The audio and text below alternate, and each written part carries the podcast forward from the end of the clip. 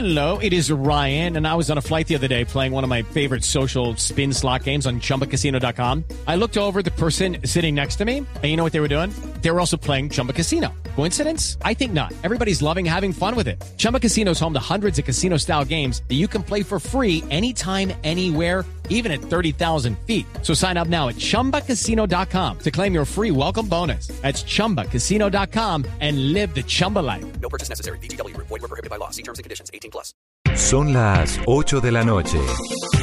Aquí comienza Mesa Blue con Vanessa de la Torre. Muy buenas noches y bienvenidos a Mesa Blue. Nuestra invitada de hoy es la ministra de Educación de Colombia, María Victoria Angulo. Me da mucho gusto tenerla acá, ministra. Bienvenida. Muchas gracias, Vanessa. Un A año ya, a- ¿no? Y a todos los que nos van a seguir en este espacio. Un año ya, exactamente. ¿Y cómo le ha ido? Bueno, yo creo que ha sido un desafío enorme, pero también fue tomar como unas conversaciones pendientes que había en el sector de educación y tratar de darle respuesta. Así que creo que gracias al apoyo del presidente hay recursos, medidas y vamos para adelante. Este sector requiere el concurso como de todos y cualquier avance que usted vaya generando, igual quedan mil retos porque Colombia, sobre todo en la ruralidad, tiene mil desafíos. Así que ahí estamos trabajando. ¿Cómo es Colombia a nivel de educación? Digamos, si uno hace una comparación con Chile, por ejemplo, que tiene unos indicadores interesantes, con México, que invierte, con yo- Perú, que logró hacer una reforma. Yo ¿Cómo le está una Colombia? comparación, si les parece, con Latinoamérica y en general como con estándares internacionales. Yo creo que con Latinoamérica, eh, Colombia tiene un sistema de evaluación muy interesante que lleva muchos años. Lamentablemente cuando entramos se habían acabado las pruebas tercero, quinto y noveno, vuelven ahorita en octubre. Entonces, quitando ese paréntesis de un año donde Las pruebas, tercero, quinto y noveno que esas eran cuáles? las pruebas que se le hacen a los niños desde primaria en temas de lectura, de matemáticas y que demostraron ser claves para dar información. Pero Quitando no son las saber, pues, ¿no? la saber, Ah, saber tercero, quinto y noveno. En el 2017 se acabaron, eh, vuelven este año, pero cerrando este bache, digámoslo allí, de información, yo creo que Colombia tiene un sistema muy bueno de evaluación, eso lo rescataría comparativamente. Creo que si usted mira los temas de aseguramiento educación superior, el CNA, que es como el Centro Nacional de Acreditación de, de Colombia, se distingue a nivel latinoamericano, tal vez uno de los más antiguos y da como pautas en materia de acreditación interesantes. Eh, desafíos enormes de América Latina, aprendizajes, y le comienzo a decir comparativamente qué podemos aprender de, de cada uno de los países latinoamericanos. Chile es la conversación como más madura y más larga sobre educación. Usted ve Ellos que ellos una reforma interesantísima. muy 98, interesante. Usted ve que ya van como por la tercera ola de reformas. Digamos, es un país que, que no se va conformando solo con acceso, sino que cada día le pide a usted más en calidad. Entonces, hoy en día tienen agencia de aseguramiento de calidad para educación básica, para educación superior. Ahí nos llevan una, una distancia y tienen los mejores resultados de aprendizaje ¿Por qué? del Porque continente. invierten más, porque los profesores son mejores, porque hay menos alumnos en aulas. Yo ¿por qué? creo dos cosas, pues llevan decididamente más de 30 años consecutivamente invirtiendo, hablando de educación, logrando ciertos acuerdos y consensos. Y Chile tiene como unos lineamientos curriculares en los que se puso de acuerdo y tiene unos mínimos que deben aprender los niños en cada área, que yo creo que se les ha trabajado de forma muy consecutiva y si ustedes miran, por ejemplo, temas de alimentación escolar, temas de introducción de innovación y tecnología, años antes que Colombia entraron a ello. Entonces, como que el sistema se fue adecuando, el modelo de primera infancia, de los primeros que hubo en América Latina, es Chile. Chile crece contigo, de los cuales Colombia tomó varios referentes. Entonces, digamos, ahí va Chile. Pero también se destaca, usted lo acaba de mencionar, Perú, con una reforma muy interesante de calidad de formación de directivos, de rectores. Estuvo, estuvieron los ministros de América Latina aquí hace mes y medio. Eh, estamos con Perú trabajando conjuntos los temas de educación indígena y propuesta, digamos, cultural propia, eh, de todos los temas de educación rural. Eh, Perú también, como nosotros, ha tenido problemas en temas de alimentación y está como dándole porque arrancaron por primaria y no es un modelo todavía consolidado. Eh, si Nosotros usted, arrancamos en, nosotros infancia, ¿no? arrancamos por, le- por primera infancia, de acuerdo, tiene alimentación, pero diga, al ministerio le llegó la responsabilidad de alimentación en el 2012, Hace dos años. 2012. El PAE. 2012, mm, ya un tiempo importante, por eso era clave, más allá de seguir quejándonos, crear la institucionalidad al PAE, porque no había ni siquiera un área en el ministerio que se ocupara directamente de alimentación escolar. Si miramos México, uno resalta el esfuerzo en media y las medias técnicas y los colegios técnicos que hacen como el vínculo con educación superior. Y obviamente uno no puede olvidar de México, pues la UNAM es una de las mejores universidades de Latinoamérica, o si usted mira Brasil, pues tiene las universidades primeras en el ranking, pero además Brasil Eh, yo rescato un periodo de más o menos 10 años, desde el como 2006 hasta el 2016-17, de un pacto país que fue Todos por la Educación Brasil y hubo como una obsesión del país unirse en torno a unas metas de lectura, de formación de maestros y avanzó. Ahora nuevamente hay como un retroceso, pero se destaca esto. Si usted mira Argentina, por ejemplo, está muy trabajando en los temas de inteligencia artificial, de robótica. Eh, Costa Rica, experta en temas de educación rural. Colombia, ex- experta en qué? Colombia le destaco sistemas de información, evaluación, agencia de aseguramiento de educación superior, que fue el proceso pionero. Le destaco como todo el trabajo de articular artes, cultura y deporte que es incipiente en América Latina, pero que lleva un camino recorrido interesante a la jornada única. Y yo creo que la obsesión de los colombianos es que los niños aprendan más y mejor. Y ahí toda América Latina tiene una tarea pendiente porque por distintos indicadores que usted mire, si saca los de el Banco Mundial, si saca los del BID, si saca los de la OSD, estamos esperando pruebas PISA a final de este año, fueron las que se presentaban en 2018. Ahí vamos a ver cómo nos va a ver, pero no se ve un salto grande, se evidenció Perú, sobre todo como país, tuvo un salto importante en las pruebas de hace dos años. Vamos a ver qué ocurre acá y el mensaje para los maestros, para los directivos, para la familia es obsesionarnos con el tema de un desarrollo integral y aprendizaje. Sí, Debe para eso tenemos que medirnos. Es muy retador porque como usted que es madre de familia y también es comunicadora y expertos en educación, pues todo el mundo espera avances y a todo el mundo le duelen y ama a sus hijos y es como el primer factor que reclama el Estado. Así que hay muchas expectativas y ahora, digamos, no es un ministerio como antes que tenía básica y media. Si uno recuerda, hace 20 años era básica y media.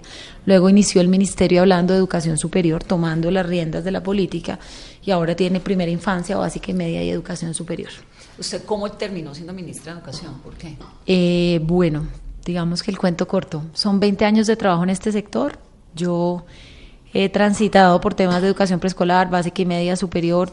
Eso me da como la tranquilidad, el bagaje. Obviamente este sector, infinitos retos. Llegué a ser secretaria de Educación y lo conecto con la última experiencia porque allí fue que el señor presidente como que referenció mi experiencia y se dio cuenta de lo que venía haciendo exactamente, sí señora, y, y me llamó Peñalosa, ¿no? y me invitó, sí señora, con el alcalde. Ministra, ¿qué hay de cierto? Bueno, eh, ahorita vamos a desglosar todo esto porque pues tenemos tiempo, pero quiero irme un poco a Bogotá.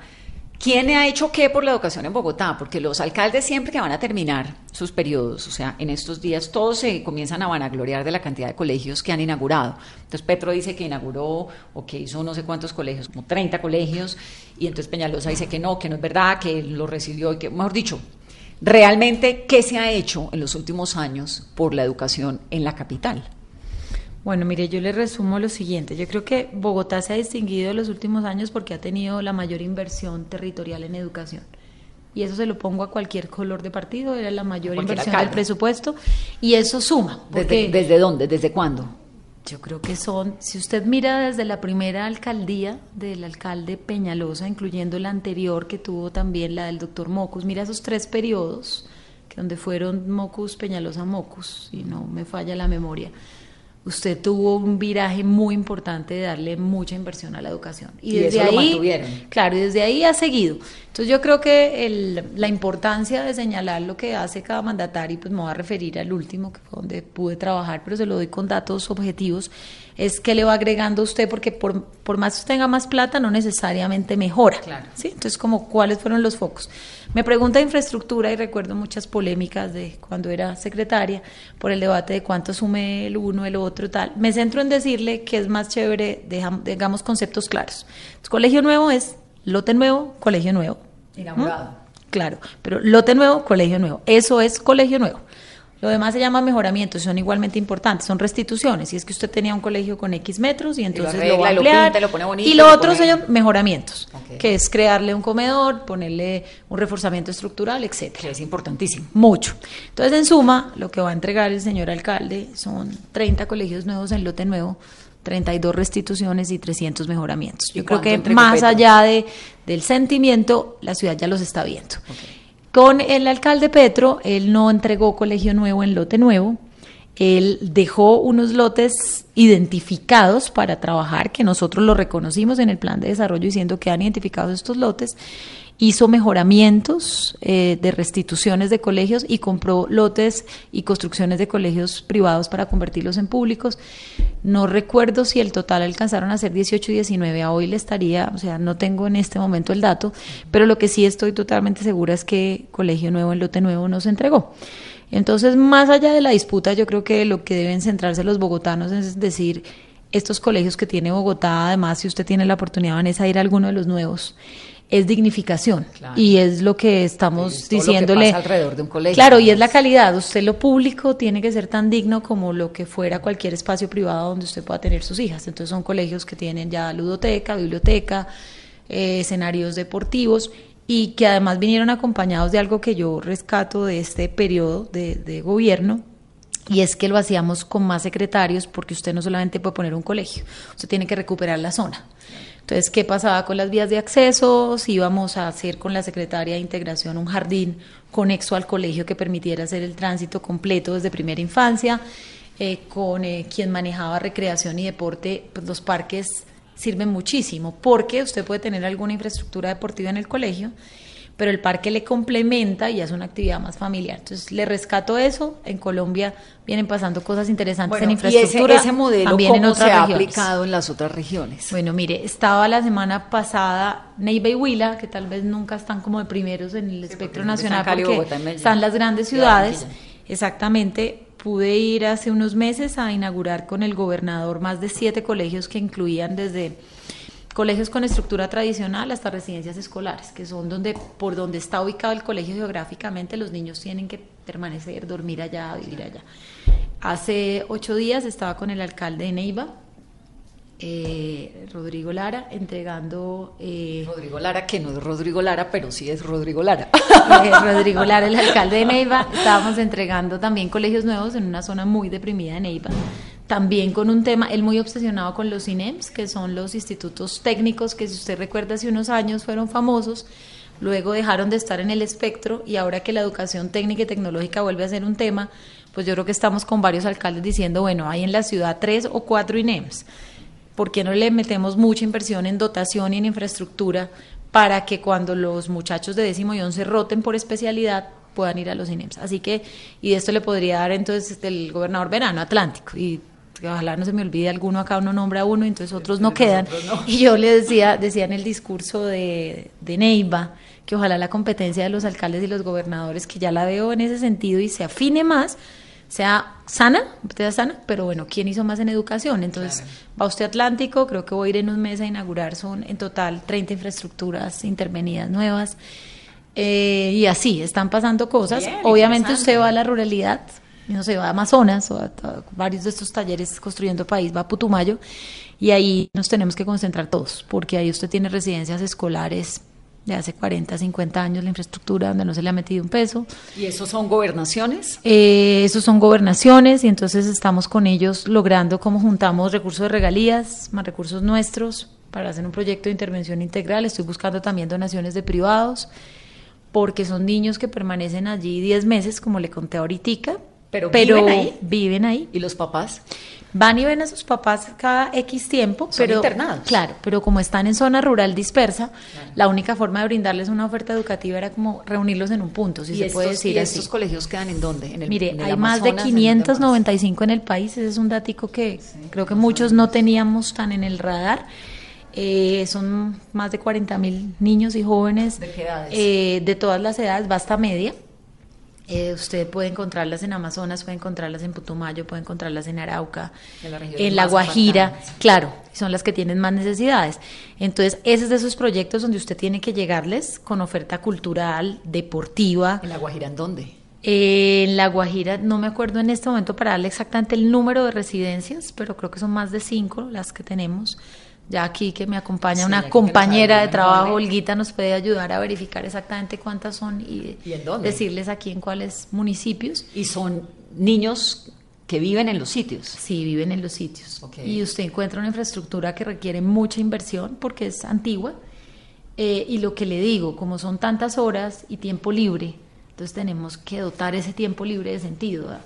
En la reunión de gobernadores de hace dos días, En la de Boyacá. eh, la de Boyacá se expresaba el gobernador de Arauca hablando de temas de depresión, de temas de suicidio en general de Arauca, del departamento, además por todos los temas de conflicto que se dieron allí. Y resaltaba que yo no me podía olvidar de trabajar de la mano de salud, de Coldeportes, que va del Ministerio del Deporte, porque si no llegábamos de forma integral, sobre todo a esas zonas, usted sabe que como familia, la familia es la que más le aporta y suma a la escuela en lo que es como un capital sociocultural. Eso en otras zonas no, no, no es tan claro quién lo agregue. Así que ahí tenemos un desafío enorme de regalías a mí con el presupuesto bienal, el Congreso al sector, a mí. Le aprobó dos billones por primera vez específicamente para educación. Eh, ahora es ejecutarlos y obviamente hay mil ojos sobre el tema regalías porque hay atrasos, porque la gente dice, bueno, ¿y en qué se gastan esa plata? Entonces creo que con los gobernantes que entren tenemos el gran desafío de, ya lo que hemos comenzado a hacer con los gobernantes que están terminando, a ver cómo lo nutrimos de recursos. Ministra, ya hablamos de infraestructura, de nuevos colegios, de, mejoramiento también de las instituciones que hay, pero de la calidad de, de los maestros. Antes ser maestro era de vocación. ¿Qué tanto Hoy, por ejemplo, los colombianos, los niños que salen de los colegios quieren ser maestros y qué se está haciendo por la calidad de los que hoy ya están ejerciendo la profesión. Bueno, yo creo que antes de que comenzáramos a hacer el programa me preguntaba mucho Vanessa de aprendizajes, de cómo mejoraba Colombia y tal, clave de los maestros y los directivos. Eh, ¿Qué se está haciendo? Hay varias cosas en curso. Eh, está una evaluación de maestros, evaluación diagnóstico formativa, eh, que arrancó desde finales del año pasado esa es una evaluación que hoy en día mide un poco qué pasa en el aula, cómo, cómo, cómo es su relación con el proceso de aprendizaje de los niños. Lo que a mí me parece muy interesante, que, que ojalá lo, ayudemos a los maestros a usarlo en ese sentido, es la información que les va a llegar. Sí, claro, la evaluación implica un incremento y un incremento en el escalafón, pero además tiene como mucha retroalimentación. ¿El, ICFES, el ICFES es el que diseña la evaluación, darles mucha retroalimentación. Yo creo que hoy para hablar de calidad necesitamos comenzar a trabajar y emocionar a los jóvenes con ser maestros, pero en paralelo trabajar con las licenciaturas. Se ha dicho mucho, años anteriores se logró que se certificaran de calidad las licenciaturas de los maestros, pero si usted mira otros países y dice como qué pasa distinto, usted ve que en un programa de licenciatura hay un componente fuerte de identificar estilos de aprendizaje. Es que cuando su niño de 4, 5, 6 años llegue, más que decirle que tiene X problema, le podamos decir cómo aprende, qué puede hacer, etc. Entonces ahí, las claro, que eso es pues ya dicho de forma, digamos, más avanzado, el enfoque es neurociencia, que es entender cómo aprenden, y yo que creo que eso en las licenciaturas es súper clave, además obvio del que es experto ya el maestro en matemáticas, en ciencias, etcétera. Hoy se habla mucho de socioemocionales, que es uno cómo comunica, uno cómo conecta, cómo tramita las emociones. Eh, la rabia, el amor, el afecto, eso está muy en boga en otros países, vamos a traerlo a trabajar en primaria con un programa que se llama Emociones para la Vida, con los más pequeños, pero te lo pongo porque es otro reto para los maestros. Y el mensaje para los jóvenes, porque hay una línea de beca crédito para quien quiera ser maestro, como tratando de mandar el mensaje de premiar o reconocer a los que se animen a ser maestros y es ver que, bueno, el maestro es el ser, digamos, que más aporta a la sociedad per se por años, pero además dejarles ver ahora todas las posibilidades que un buen maestro puede tener de innovación, de uso de tecnologías. ¿Cuánto se gana un maestro en Colombia? Dependiendo del escalafón, tiene un salario, el escalafón. más o menos. El escalafón va asociado a los años de práctica, los años de formación eh, y a la evaluación. Depende si soy rector, si soy orientador o maestro. Ahorita ya le señalamos un promedio de datos, pero ha venido cerrándose mucho la brecha y me puedo concentrar allí, Vanessa, porque parte del diálogo con los sindicatos de este último año, ahorita, hace cuatro meses, el diálogo... Que, además viven furiosos cada año los del sindicato maestros. El diálogo con los maestros por ley es cada dos años, entonces a mí me tocó encontrar dos periodos de diálogo. El año pasado, desde agosto hasta diciembre, que era bueno que se ha incumplido y que tiene pendiente. Y ahí fue cuando se logró que adjudicáramos lo que es la bonificación docente a los maestros, que comenzó a operar desde diciembre, un incremento y que se abriera la evaluación. Este ¿Ellos año, ganan según la evaluación? sí, la evaluación incide en que ellos vayan ascendiendo y puedan tener un mejor salario. Más o menos es cuánto, dígame, un, un salario mínimo, dos, tres, entre un millón y cinco. Prefiero no, ya decirle la cifra precisa. Deme dos segundos, y le además cuento. que el escalafón, para lograr es, eh, el escalafón deben estudiar y ganan aproximadamente el que menos gana, millón y medio. Y le toca ya, estudiar con su propio ya sueldo. les vamos a decir Sí. como salario inicial, eh, Olguita, y salario promedio para que podamos Olguita, participa poner en el programa fresca. Olguita Coja el también está aquí en el programa. Nos está debiendo dos datos, las viviendas en La Guajira y Las los sueldos de los profesores. Perfecto. Pero entonces les cuento sobre el salario y la brecha. Hubo un estudio eh, hecho, liderado por la Fundación Compartir, hace más o menos cinco años, que hablaba de, de cómo dignificar la profesión docente y de qué se necesitaba en Colombia para mejorar. Recuerden que ahí se estimó una brecha de 10 puntos porcentuales en el salario de enganche. Si comparaban cualquier profesional de las áreas que podemos estar acá, o comunicadora o economista, y sacaron ese promedio, 16 puntos porcentuales. Contarles que el- los acuerdos de los años anteriores se fue avanzando en ir cerrando y diciéndole, bueno, salario del maestro, además del salario que va a tener el incremento normal de todos los colombianos, tiene estos puntos adicionales. Con la última negociación y cierre y acuerdo, se llegó ya a cerrar esta brecha.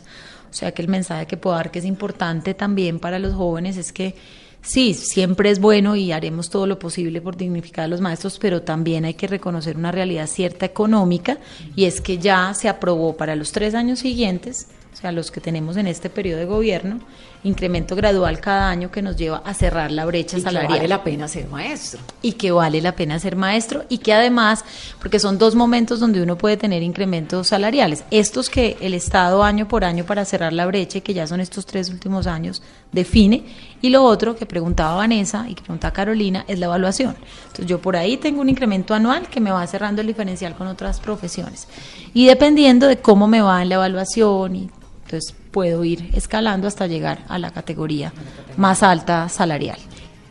Numeral, Vanessa, pregúntele a Min Educación. Ya vamos a preguntarle por el PAE, por el ICETEX, que nos están diciendo que le preguntemos en breve.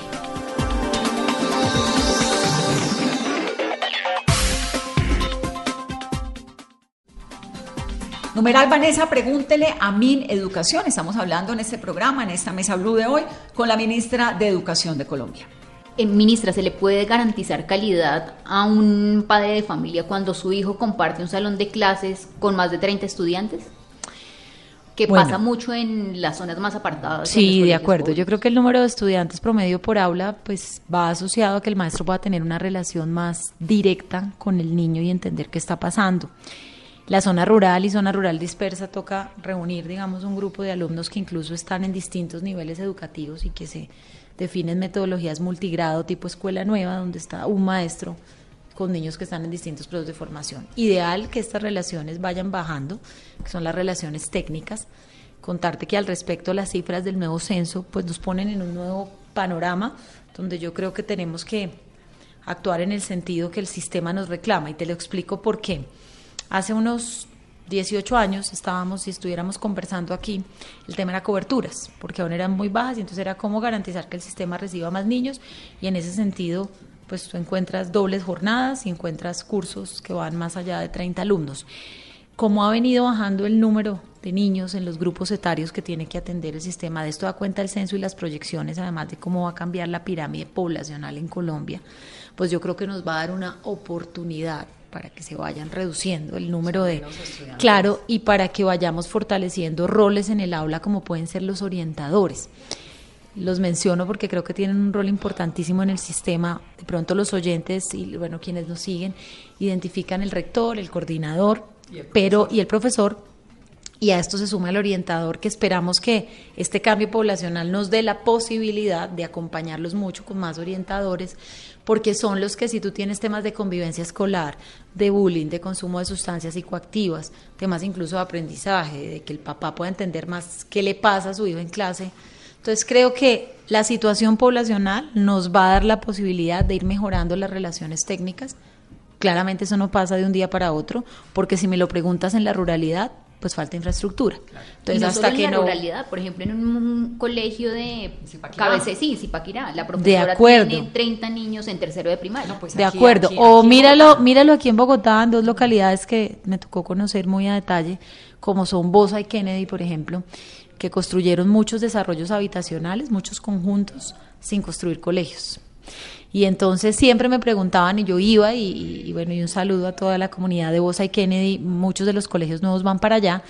Y les explicaba que mientras eso pasaba, pues nos tocaba a través de transporte escolar que los niños dieran un recorrido para ir a otra localidad, es decir, claramente no es una solución de un día para otro, depende de inversión en infraestructura, depende de ir mejorando estas relaciones técnicas, como te digo, pues en la medida en que van cambiando la proporción de alumnos por grupo etario y depende también de que apoyemos mucho a los maestros para otro tema que es un gran desafío y es inclusión. Y es que tú acabas de hablar de un aula con 30 niños, pero además recuerda que todos tienen derecho a estar allí y entonces si, un mamá, si una mamá o un papá con un hijo con condición de discapacidad visual auditiva quiere ingresar, debe el aula recibirla. Y eso le implica a uno como maestro eh, pues en algunos casos, dependiendo obviamente si es visual auditiva, tener los apoyos para que pueda el niño tener toda la información, pero además ser uno cada vez más experto en detectar estilos de aprendizaje, que era lo que yo te mencionaba y que para mí es uno de los grandes desafíos que tenemos en formación de maestros, porque los chicos en condición de discapacidad se desarrollan mucho mejor allí, con todos, obviamente atendiendo y entendiendo la diferencia y dándole el apoyo. Entonces se nos va a volver además del desafío que tú mencionas, como y, tú lo oyes por quejas de padres de familia, bueno, llegué a tal colegio y entonces me dicen que no me reciben al niño, que es la garantía del derecho que yo día por día tengo que trabajar con los secretarios de educación para que pues reciban a todos a todos estos niños. Ministra. Aquí me están dando, perdóneme Vanessa y, quienes nos oyen los datos para darles precisiones. Son 17 residencias escolares en La Guajira, una en Maicao, 10 en Uribia, 6 en otros municipios del departamento. Hay 10 en Uribia, uno ve en esas rancherías tantos niños. En las escuelas de las rancherías, pues en unas condiciones que son deplorables y uno porque ve tantos niños eh, desnutridos, niños que no van a los colegios, que no asisten a la, que no van a la residencia. Me sorprende un montón que me diga que en Uribia hay 10 porque es que Uribia claro es la, población hay 10 pero el volumen sí, hay ahí en, sí señora. Hay 10 y el volumen el volumen poblacional es mucho más que las 10 residencias. Y obviamente usted ve imágenes ¿Y cuántos niños hay ya le vamos a dar matrícula exacta de exacta de Uribe de una vez. No, pero ¿sabe por qué me sorprende? Para que porque Uribe y Manaure, digamos, son las zonas indígenas más fuertes que hay en Colombia. Total. Y esas imágenes que nos pasamos viendo en noticieros y que aquí en el programa contamos de los niños muertos de hambre, desnutridos, que eso no parece Colombia, porque es que realmente uno dice, esto no parece Colombia, eso parece una población en África, de verdad, o sea, es muy grave lo que ocurre allá. Y las escuelas lo digo porque las conozco, es decir, hay un montón de escuelas que están en unas condiciones pues terribles, los niños en el piso, ¿no? Y uno dice, ¿cómo es posible que haya 10 escuelitas y con cuántos niños estudiando en Uribia y no se suple esa necesidad? ¿Por qué no? ¿Los niños no van o, qué es lo que Mire, ocurre? de acuerdo, yo creo que la Guajira general, en general es un departamento que es un gran desafío. Actualmente la Secretaría de Educación, el último casi año y medio, si memoria no me falla, está el ministerio a cargo sé que ya hay problemas de transparencia en el manejo de los recursos. transporte escolar, hoy justamente vamos a estar hablando con, la, escolar. con la Procuraduría para Transporte Escolar, plan de alimentación. Usted ve las residencias, ya nos van a dar el dato exacto de matrícula, pero hay mucha más población que está en una infraestructura que realmente pues, no, responde a lo que es y ve una oportunidad enorme que son los recursos de regalías. Yo creo que ahí sí que, pues entre todos y con mucho control social y veeduría ciudadana vamos a tener que incitar y ahora que están en todos los debates electorales, de verdad que la inversión en educación debe ser sagrada, la primera. Y no puede ser que, que, que, que tengan la, la, ventaja como departamento de tener regalías y usted no vea que en lo fundamental se, le materialice. Los recursos, ahorita por ejemplo este año en segundo semestre y el año entrante se va a ver más, estamos incrementando los recursos por residencia escolar, la parte de como el funcionamiento de la residencia. También hubo, exactamente. Y hubo una convocatoria, hoy no le puedo dar los resultados, espero que en un mes estén, de plata, recursos para mejoramiento en ruralidad de infraestructuras, porque normalmente a lo que se ha ido la conversación actual es recursos para colegio nuevo en lote nuevo, que es importante para hacer el tránsito a jornada única, pero poco para infraestructuras de 60, 70 o 50 años. Contarle que cómo será la, la situación, que se presentaron 4.500 proyectos. Yo creo que hay un foco de atención y nos toca combinar no solo infraestructura nueva, sino para esto son 180 mil millones de pesos en total. Obviamente los 4.500 pues comprenderán que por el monto del dinero se, se la- no podremos darle a todos los proyectos. Vienen también de La Guajira, hay de los distintos departamentos, hay de Amazonas, hay de Putumayo. Incluían temas de reforzamiento estructural, comedor cocina, aulas de preescolar, nuevas aulas multigrado, sobre todo en zonas como la que usted me está preguntando. Eh, así que esperemos que esto vaya, vaya mitigando. avanzando. Sí, señora. Ministra, ¿cuánto vale un estudiante al año en Colombia? Un niño, un bachiller, un eh, universitario. Bueno, ¿Cuánto son- se invierte? Bueno, son- le voy dando como distintas cifras del presupuesto para que lo- quienes nos siguen se ubiquen del presupuesto 2020, por ejemplo, en educación va a ser 43.1 billones. Pero eso no me dice nada porque No, por eso no me le- cabe en la cabeza. Yo le por voy- niños, porque por ejemplo. Argentina y México invierten 4 mil dólares al año por chino en educación superior. Chile 5 mil. Eso explica que Chile sea lo que es, ¿no? Colombia cuánto? Bueno, aquí tenemos lo siguiente, entonces sigo, 43.1 total. ¿Qué incluye esa cifra? Y ya voy a llegar a los particulares. Incluye Sistema General de Participaciones, que es toda la plata para básica y media, los acuerdos de salarios con los maestros, los acuerdos con las universidades y la plata de inversión.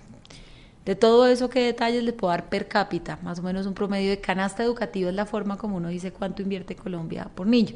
Y la canasta oscila el valor que le reconoce Colombia dependiendo de la zona donde usted esté hablando. Hay entidades territoriales como Bogotá, donde a lo que le suma, eh, por ejemplo, lo que da la nación, Bogotá le suma el 45% más. El y, distrito le exacto. Y eso le hace a usted que usted esté en el distrito en canastas educativas de cuando es jornada única, por ejemplo, en 5.5 millones de pesos al año por niño, en una O sea, canasta. más o menos dos mil y pico de dólares, menos de dos mil, dos, cuatro, seis, mil y pico. Sí, eh, está poquito. entre eso en la canasta educativa de jornada única. Si usted ya habla de una canasta en doble jornada, puede estar alrededor de 3.5 millones de pesos. Que es poquito, sigue siendo poquito. Eh, claro, con pero es una cifra que ha crecido de forma importante respecto a lo que normalmente el Sistema General de Participación reconocía, Vanessa, porque los temas de O sea, alimentación son relativamente nuevos dentro de la canasta educativa, hay que sumar más transporte O sea, escolar. ese cuento que nos echaron durante un montón de años de que Colombia iba súper bien en educación y no sé qué es mentira. Que Colombia es la más educada. La más educada. Pues yo le diría que la palabra o la frase Colombia la más educada era una aspiración y está bien tenerla. Y, y creo que pues si uno no se pone metas, pues no puede avanzar. sí, pero no el siempre, no siempre, siempre en el sector, yo creo y que eso debes- de- deberíamos todos los que trabajamos en educación tenerlo muy claro, más que titular grandilocuente, irnos a la cifra, al avance y animar, lo que no quiere decir que no podamos Claro, avanzar. Claro, no, Eh, digamos lo que, lo que, lo que. Pero nos falta es- mucho, nos falta Claro, mucho, nos falta un totalmente. Y ahorita, pues, como se dejaron de hacer las pruebas en el año 2018 de tercero, quinto y noveno, este ¿Por qué año se dejaron de hacer? yo creo que hay muchas hipótesis, no estaba yo en, es- pues no haría parte del gobierno, yo creo que fue un poco económico del costo de la prueba y por eso yo creo que lo que hemos ¿O fue rediseñado para con que la no nos diéramos cuenta de que el alfabetismo había bajado? Esa había no mide, esa no mide en alfabetismo, las pruebas miden lectura, matemáticas, eh, ciencias. Le diría yo que fue una decisión que tuvo dos razones técnicas y financieras. Yo creo que si uno va a hacer una prueba de esta índole, tiene que tener la certeza de que es sostenible. Yo no puedo hacer una prueba un año para que el año entrante no la pueda hacer. Porque Entonces, nada. claro, entonces no se fueron, claro, se fueron al detalle del dato individual, que igual es útil, si tuviéramos el recurso, pues maravilloso, pero creo que hay que hacer es una muestra representativa y hacerla continua como años atrás venía trabajando. Entonces, ¿qué vamos a proponer? Y la directora del ICFES está trabajando en eso. Es una prueba de una muestra representativa que pueda hacerse consecutivamente en Colombia, que los papás tengan información. Va a medir no solamente lectura, sino va a medir también escritura. Y seguramente los primeros resultados pues van a ser difíciles, pero es que si no la hacemos, ¿cómo vamos a entender cómo mejorar? Va a tener matemáticas, va a tener ciencias y, ojo, va a tener ciudadanía y temas socioemocionales. Colombia no puede estar transitando a un tema de paz sabiendo que hace 16 años fue pionero Colombia en hacer referentes en cultura ciudadana, en educación ciudadana y hace cinco no se medían. Entonces volvemos a medir qué está pasando con entornos escolares. Quiero aprovechar estos 15 minutos para poner un par de cosas sobre la mesa. Sí, señora. Para entender. Eh, el bullying, el consumo de estupefacientes en los jóvenes, o en los niños, o en los bachilleres, no sé en dónde esté. Si uno hace una- unos análisis comparativos con años anteriores, ¿está mejor? ¿Está peor? ¿Qué está haciendo el Estado colombiano? Mire, a hoy, si usted me pregunta, como país no tengo la cifra para poderle decir en entornos escolares si ha mejorado o no el bullying. ¿Pero Usted tiene, estudiando antes o no? Eh, como país tenemos cifras de encuestas muy relacionadas con consumo de alcohol o de sustancias psicoactivas que se hacen pues desde el Ministerio de Salud y varias instancias, eh, pero en temas de bullying lo tiene más por ciudad. Eh, Medellín, digamos que tiene un antecedente interesante en medir clima escolar, ahorita arranca Cali, Bogotá tiene más de 10 años midiendo clima escolar. Y entonces le doy ejemplos con esas ciudades para ser precisa, porque ahora lo que vamos a montar es el sistema de alertas tempranas en 18 protocolos en todo el país para poder tener unidad de medida en la materia. Por ciudades, ¿qué le indico? Cuando usted comienza a medir este tipo de cosas o tiene sistemas de alertas, lo primero que le pasa es que se le disparan, porque la gente tiene la posibilidad de decir lo que está pasando. Lo segundo, si usted va a medir, por ejemplo, temas de alcohol y drogas, están directamente relacionados y el consumo temprano de alcohol es el disparador de consumo de sustancias psicoactivas, incluyendo con los temas de expendio y con lo que hay en el entorno. Observa usted que cuando alrededor de un colegio, así tenga una condición difícil de donde esté situado, hay una oferta complementaria en artes, en cultura, en música, como en expresiones distintas de los jóvenes, inmediatamente comienzan a pasar cosas como que se le baja la deserción y baja embarazo adolescente. Muchos medios de comunicación dieron la noticia hace unas semanas de cómo había bajado la tasa en Bogotá, pero es Bueno, un ejemplo para Aquí está el profesor Bermúdez. que bueno, es- para, para, poner, para ponerlo sobre la mesa de que primero requerimos información, entonces requerimos que este sistema esté en todo el país. Segundo, yo creo que es un trabajo familia, escuela y estudiante. Eh, hay un concepto que a mí me parece bien interesante, que son escuelas resilientes, que es donde, a pesar del, conte- del contexto, hay muchas formas para usted mejorar convivencia escolar. El bullying está muy relacionado con la forma de relacionarnos al interior de la escuela y no podemos desconocer también lo que ha hecho la tecnología con temas de ciberbullying. Y entonces, más allá de decir no o sí al uso de tecnología, como advertimos a los papás y a los estudiantes, pues que volvemos a un tema de ética y ciudadanía que no es menor, ¿sí? que, que hay que volver a poner sobre la mesa porque finalmente las burlas o el matoneo se da por distintas razones, a veces por las mismas realidades del barrio, de las familias, de las realidades de los papás de estos chicos, cómo combatirlo. A los, a los, le voy a hacer una pregunta que le parecer chistosa, pero ¿les dan clase de urbanidad en el colegio? Eh, miren, de la última uno se norma- de la, Carreño, de última normatividad de los años 80 cuando cambió un poco las áreas del currículo y lo comparo pues, fue yo O estudié sea, yo estudié historia, yo estudié todo esto, eh, pero luego de ello cambió y quedó un área de ciencias sociales. Ciencias sociales puede incluir obviamente historia, geografía, ciudadanía, temas hasta de sostenibilidad, etcétera. ¿Qué pasó con el tiempo? Y me está haciendo usted una pregunta muy contemporánea, muy de ayer y muy de esta semana. Vengo de reunirme con la Academia de Historia porque nosotros llegamos y encontramos una ley aprobada que yo creo que es de buen recibo, que vuelve a traer la historia a las aulas. Es que no puedo creerlo. Sí, Yo, y pues, la vuelve a traer en el marco de años, ciencias sociales. Y para esta entrevista estaba hablando con Carolina y le decía, Carolina, usted se graduó obviamente 20 años después que yo. Sí, mucho más joven, Yo Carolina, estudié, claramente. O sea, yo me sé todos los ríos del mundo, todos los países del mundo con canciones, además, porque era obligación. Con me sé la tabla periódica de métodos, memoria, es decir, me tocaba hasta gráficos cosa. donde uno Todo, todo, todo. reseñaba los mapas y, ¿Cómo y- y así se que a los chinos hoy en día no les enseñan historia? Mire, y en eso tengo que ser muy precisa. Cada colegio tiene un PEI, que es el proyecto educativo. Eh, si miro el colegio de los hijos de ustedes, algunos le harán más énfasis o no al tema histórico, a geografía y tal. Pero ¿qué necesitamos? Que de verdad sea en Colombia un esfuerzo de todos los colegios intencionar que se incluyan Pero estos contenidos. usted en el pensum y punto. De acuerdo, entonces sale el decreto dentro de poco que da desarrollo a la ley y hablaba hoy con los profesores de la academia de historia y demás de cómo vamos a generar contenidos pues poniéndonos en la época en la que estamos que los muchachos bajan y usan mucho contenidos y a través de ejemplos también Decía Vanessa que aprendió las capitales con canciones. Bueno, hoy en día hay muchos como programas que les generan preguntarse y van ellos casi que con desafíos llegando a estas respuestas, porque si usted no tiene como país el contexto, primero de qué nos pasó, valores éticos. ¿Y qué es la institucionalidad? No, pues, pues usted no tiene las bases para poderla cambiar. Y como yo les digo a los jóvenes de modelos como Naciones Unidas, me imagino que sus hijos, algunos, pues están muy pequeños los de Vanessa, pero de algunos de los padres de Carolina, familia, Carolina le tocó a ella misma. a ella misma, tú fuiste parte del modelo de. Naciones Unidas. Bueno, Y miren, Julián to- también, no sé. todo esto de Julián, todo esto en la práctica, ayer me encontraba un joven del modelo de Naciones Unidas y a mí me llena de orgullo. Eh, eso era de Simón Bogotá, ahora vamos a hallar el modelo de Naciones Unidas a todo el país. Porque pueden que ellos piensen, bueno, vienen los adultos aquí a repetirnos unos conceptos y a decir que es que está bien o mal. No, son obviamente escenarios contextualizados donde la gente pueda discutir, discutamos dilemas, dilemas morales, pero se llenen de herramientas y cuando uno todos estos jóvenes pilísimos que se destacan en muchos campos, desde la institucionalidad digan yo quiero cambiar esto, yo quiero proponer este ajuste Pero en la ley me- me- me- con unos valores compartidos, porque esos valores compartidos de país es los que nos preservan. No, pero es que, o sea, le aterra a uno que no sepan, no sé, qué es la violencia en Colombia, pero además que no sepan qué es la Revolución Francesa. De acuerdo, y que tengan todas las versiones, todos los contenidos Claro. y que sobre todo puedan Usted tener capacidad esa- crítica. esa sí, señora, y hoy, y hoy les decía a los profes de la academia, porque estamos reunidos con la gente del Plan Decenal, que es como todas las organizaciones de la sociedad civil que le apuestan a la educación, mirando en qué vamos, ¿no? Y entonces les decía, mire, uno de los grandes retos es que esto no se nos quede en el decreto, sino nos toca avanzar rápidamente en estos tres años para dejar contenidos y multimediales. Y entonces estoy mirando con RTBC, con canales regionales que tienen varios programas sobre el tema de ética y valores, cómo comenzamos a nutrir esta agenda y que los mismos estudiantes los produzcan.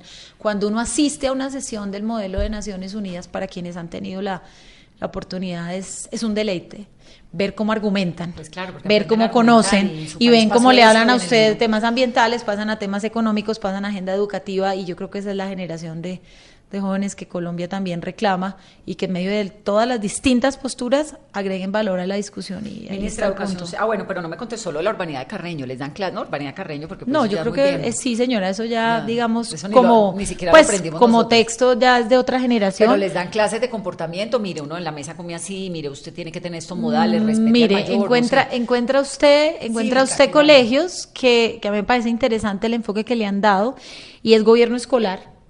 Hay colegios privados y públicos con gobierno escolar. Eh, yo en mi momento fui presidenta del gobierno escolar de mi colegio público. Eh, y sí, yo estoy en colegio público. Y en ese escenario lo que hacen es que comienzan a contarles cómo funciona el Estado, generan los debates para las elecciones, cuáles van a ser la elección. Ahora tenemos personero, cabildante, contralor escolar, presidente del go- y, y me parece que así temas como los que usted señala, que usted puede retrotraer de ejemplos de la urbanidad Carreño o de temas de cívica en general, los aplican a modelos de gobierno escolar, que yo creo que es interesante y que a los jóvenes de pronto les atrae más en el día a día y mucho con uso de nuevas tecnologías y ya las votaciones del gobierno escolar obviamente son todas digitales, etcétera. Cuidado y autocuidado y ciudadanía, claramente muy importante. Cuando usted me pregunta de educación sexual, pues miramos la tasa de maternidad y paternidad adolescente. Y yo creo que no es un tema menor, hay que dar toda la información para que los jóvenes tomen una decisión responsable, una decisión que sea parte de su proyecto de vida.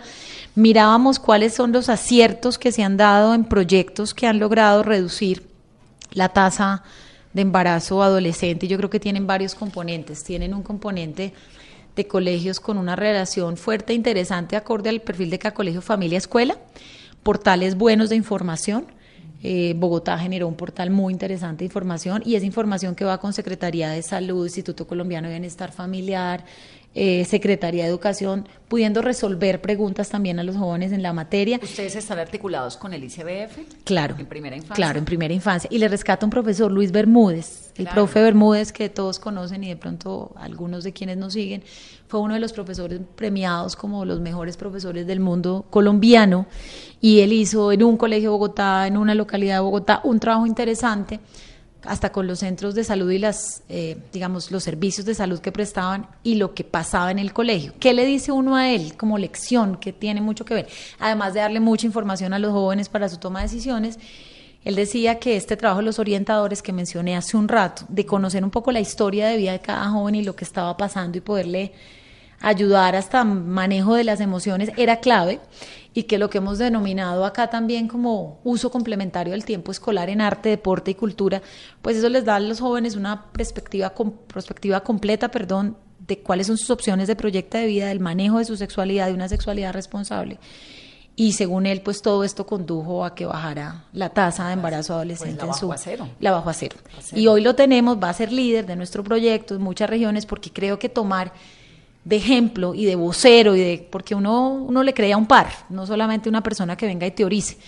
Va a ser uno de los maestros líderes para mover este tema a nivel país. Ministro, al principio hubo mucha crítica por la transformación del programa Ser Pilo Paga en Generación E. En este primer año, ¿cuál es el resultado del gobierno Duque?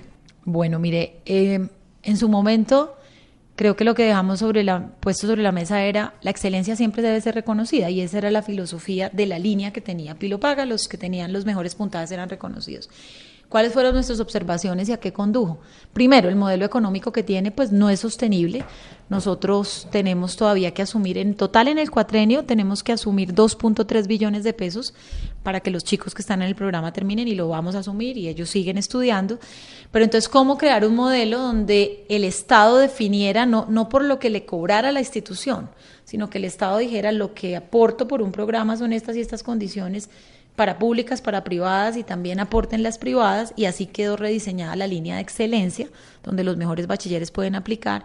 Serán 16 mil en los cuatro años, en este momento vamos en 3.500 y ojo porque está abierta la segunda convocatoria para quienes todavía se quieran seguir presentando, la meta del año son 4 mil. 42 mil tengo yo que son los beneficiados que quieren. Pero del otro componente. En total, Vanessa, son 47 mil al momento de dos componentes. El que, a ver, que le acabé de contestar a Carolina, que es excelencia, que son los mejores bachilleres que pueden elegir un programa público o privado.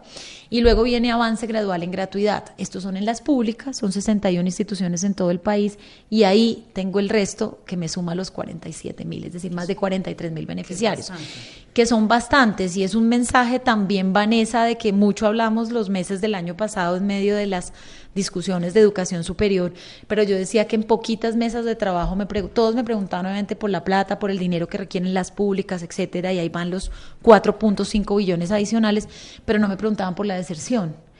Y la deserción más alta de todo el sistema educativo la tiene educación superior. Por cada dos bachilleres que ingresan a educación superior, un bachiller deserta, no termina. Claro, entonces la filosofía del programa, además del número de beneficiarios que Vanessa me pregunta, resalta, recalcamos, es que esto sea un tema familia y nosotros, y va a estar el DPS y reconozco la ayuda del DPS porque me ha dado una plata importante. Ustedes saben el programa Jóvenes en Acción, Familias en Acción, que tiene un modelo donde uno no solo da la plata y se fue, sino sigue haciendo acompañamiento. Entonces, ¿qué nos interesa? 80 mil beneficiarios este año. 320 mil en el cuatrenio. Eh, si usted me pregunta dónde están situados estos beneficiarios, 900 municipios del país, y ojalá llegáramos a todos. ¿Y por qué hago el énfasis? Porque si yo estoy hablando con alguien de pronto del departamento de Caldas o del departamento del Atlántico, ven más cercana a la educación superior, como que la ven viable y dicen, bueno, si el Estado ahorita me va a ayudar, Sí, pero Puede ser. No tanto. Efectivamente. Entonces allá nos toca invertir unos recursos adicionales, en general nuevos programas que incluyan tele- telepresencia, nuevas tecnologías, Blended Learning. Ya varias universidades han arrancado componente virtual y componente presencial. Porque está probado que los estudiantes de 16 a 21 años, sobre todo también que vienen de como escenarios carenciados económicamente, no tienen las competencias que exige y no sé si ya, ya de adultos las que estamos en esta mesa, Ya no las si alguno, tenemos. no, si, al- no, si alguna ha hecho, por ejemplo, un programa, eh, un curso corto o un posgrado virtual, eso exige una competencia en uno y una disciplina que no necesariamente el joven la tiene. Entonces los programas O, que o la tienen los jóvenes, pero nosotros no. pero nosotros no. Entonces, ve- vincular presencial y virtual hace que el muchacho use la tecnología, que la aman y que son como usuarios naturales de la misma, pero con un componente presencial tengan un seguimiento, una tutoría que ayuden que no deserten. Porque esta deserción que le acaba de mencionar en virtual se dispara. Eh, Ahí sí que es muchísimo mayor. Ah, es mayor en virtual. Claro, es O muchísimo, sea, les gusta más, es todavía más muchísimo de mayor.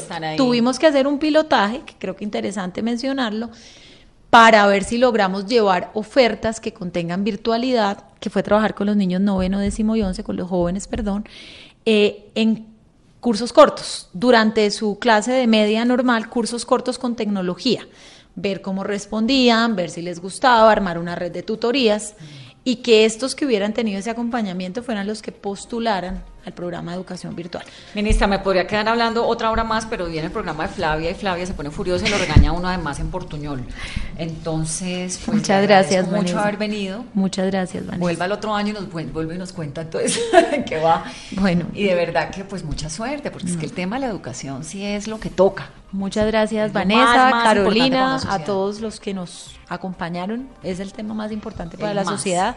Creo que debe ser muy corresponsable, Vanessa. El gobierno claramente tiene toda la responsabilidad. casa también. pero el hogar y en general como la sociedad civil, las veedurías, todos los que están allí eh, incitando, haciendo que cumplamos, que haya ojos por todas las regiones y que hagamos buen equipo y ahora que pues se vienen digamos cambios o relevos de administraciones. Que haya continuidad, eh, es sí sobre todo digo que al que quieran elegir pero que la sociedad le exija bueno y cuál es el perfil que va a poner en educación en la medida en que nosotros vamos teniendo interlocución con mejores perfiles regionales y que usted va entendiendo que es un tema como casi que preciado porque los recursos de la educación todos los recursos públicos sagrados y los de los niños preciados y los derechos de los niños lo más importante pues pongan personas muy conocedoras del tema que logren pues moverlo con más con más PAE, agilidad El plan de alimentación escolar, lo que es que hablamos tanto siempre aquí del PAE, pero usted... como- Le resumo, se incrementaron 48% los recursos, van a seguir cada año. Pero se incrementaron a los mismos operadores de siempre. ¿o hay Eh, nuevos? los Digamos,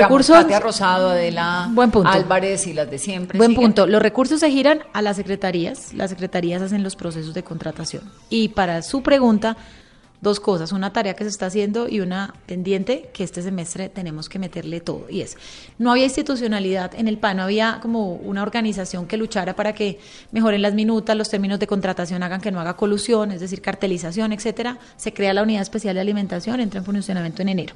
Entonces, ahí vamos avanzando. ¿A qué me refiero en tareas que tenemos que meterle todo en reformas legales? ¿Por qué? Y lo viví yo en la entidad territorial en la que estuve, porque usted hace los términos de referencia, se esfuerza, tiene los órganos de control haciendo la veeduría, pero resulta que vuelven y se le presentan los mismos que se han Con aliado con otro nombre y usted legalmente no, No tiene tiene, cómo. cómo. y entonces usted le toca adjudicarlo. Entonces ahí tenemos una de las tareas, bien los recursos adicionales, bien la unidad de alimentación, eh, y para mí el mayor desafío es lograr tener un andamiaje legal que le permita a usted impedir que recurrentemente este tipo de figuras eh, jurídicas se le vuelvan a presentar cuando han tenido. N incumplimientos. Si hace eso, ministra, chapó. A por ello, en esas, en esas estamos. Muchas gracias. Muy amables. Bueno, feliz noche, la ministra de Educación y esto es Mesa Blue.